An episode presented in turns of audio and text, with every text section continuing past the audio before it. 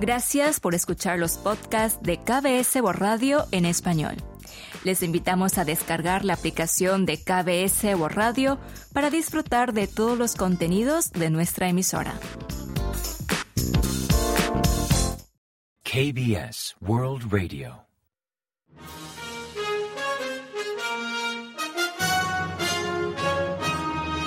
Informativo de KBS World Radio. Bienvenidos un día más al informativo de KBS World Radio. Les habla Javier Castañeda y tras el saludo les avanzamos los principales titulares del día 15 de febrero. Corea establece relaciones diplomáticas con Cuba. Jong-un supervisó una reciente prueba de misil. El Estado Mayor Conjunto considera la línea limítrofe norteña como frontera marítima inmutable. Estados Unidos adopta medidas multilaterales contra la cooperación militar entre Moscú y Pyongyang.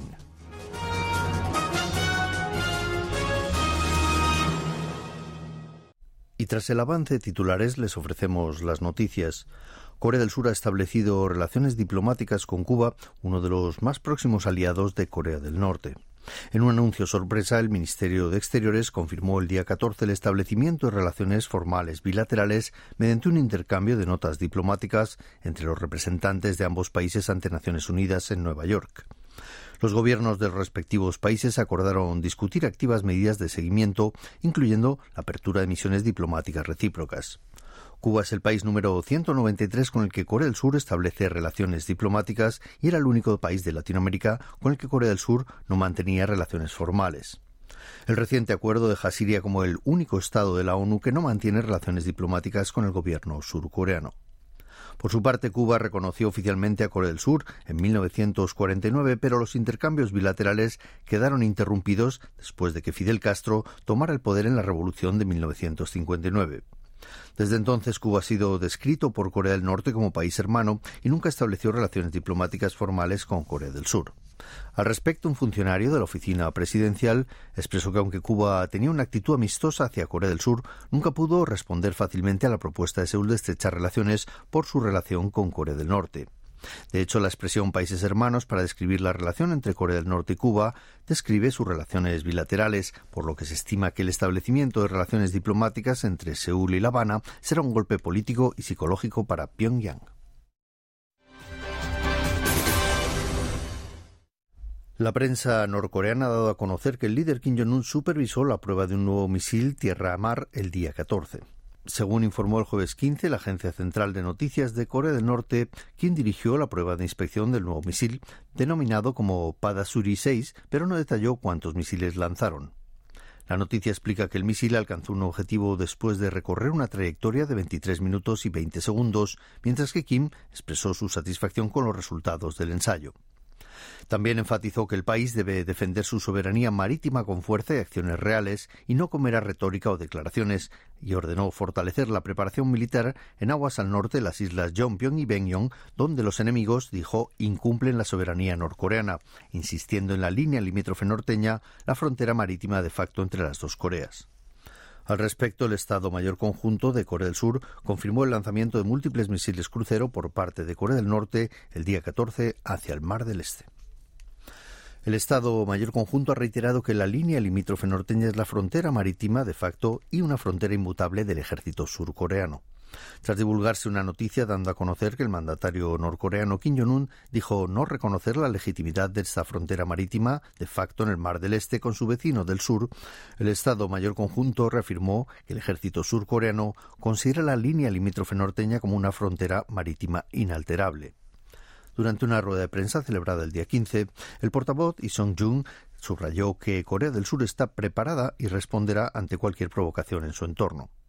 En cuanto al nuevo proyectil norcoreano Tierra-Mar, Lee explicó que Corea del Sur y Estados Unidos están analizando su tipología al tiempo de mantener una continua observación sobre los avances en desarrollo de armas por parte de Corea del Norte.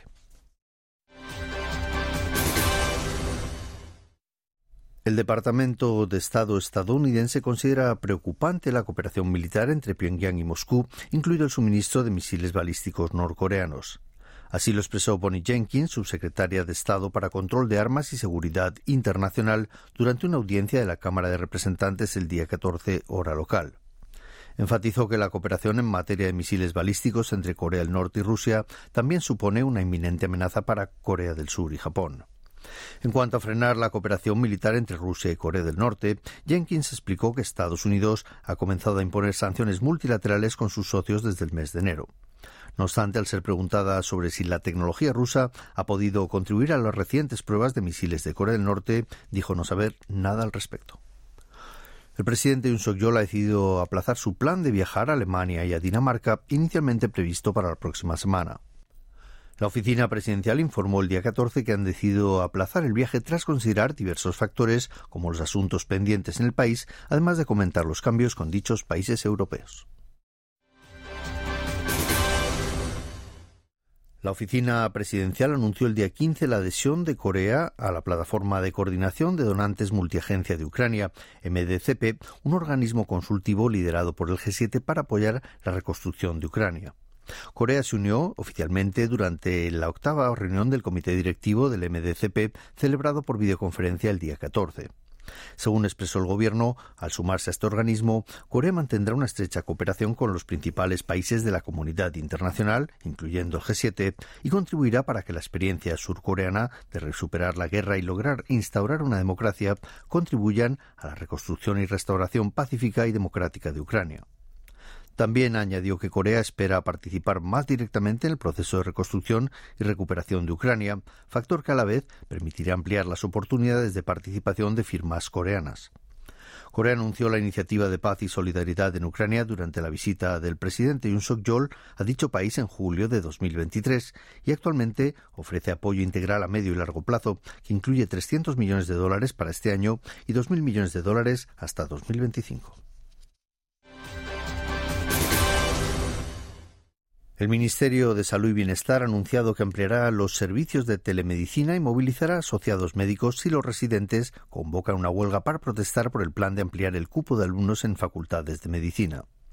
El segundo viceministro de Salud, Pak Min-soo, dio a conocer el plan durante un programa de radio nacional y agregó que también contarán con hospitales militares y hospitales públicos para dar cobertura a los servicios de urgencia. Ante las posibles renuncias de los médicos en formación, explicó que si detectan bajas consecutivas que interrumpan el servicio médico, podrían considerarlo como una acción colectiva.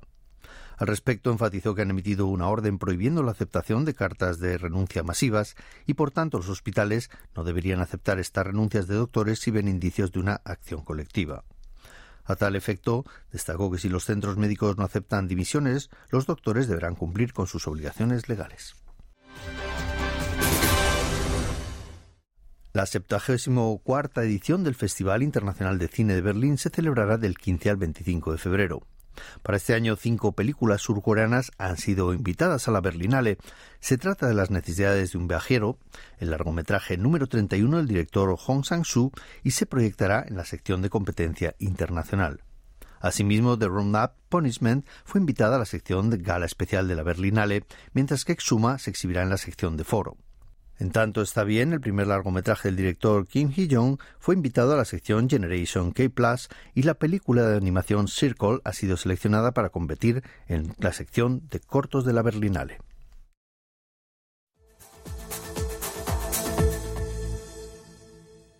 Y ahora pasamos a ofrecerles el pronóstico del tiempo.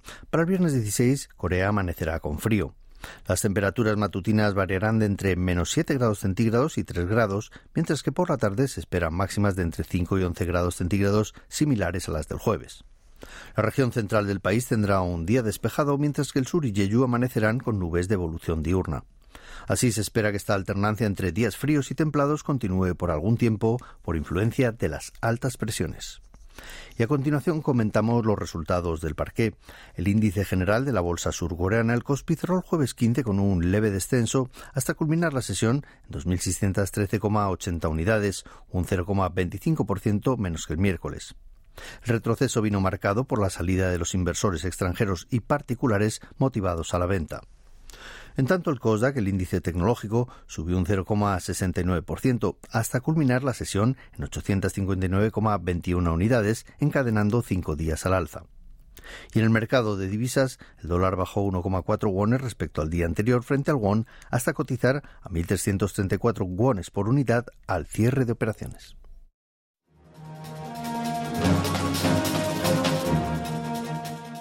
Y hasta aquí el informativo de hoy. Gracias por acompañarnos y sigan en la sintonía de KBS World Radio.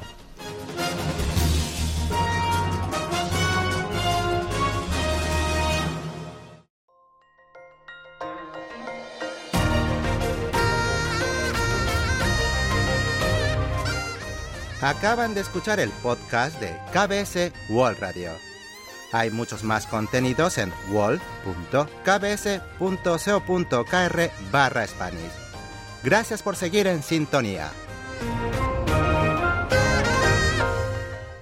KBS World Radio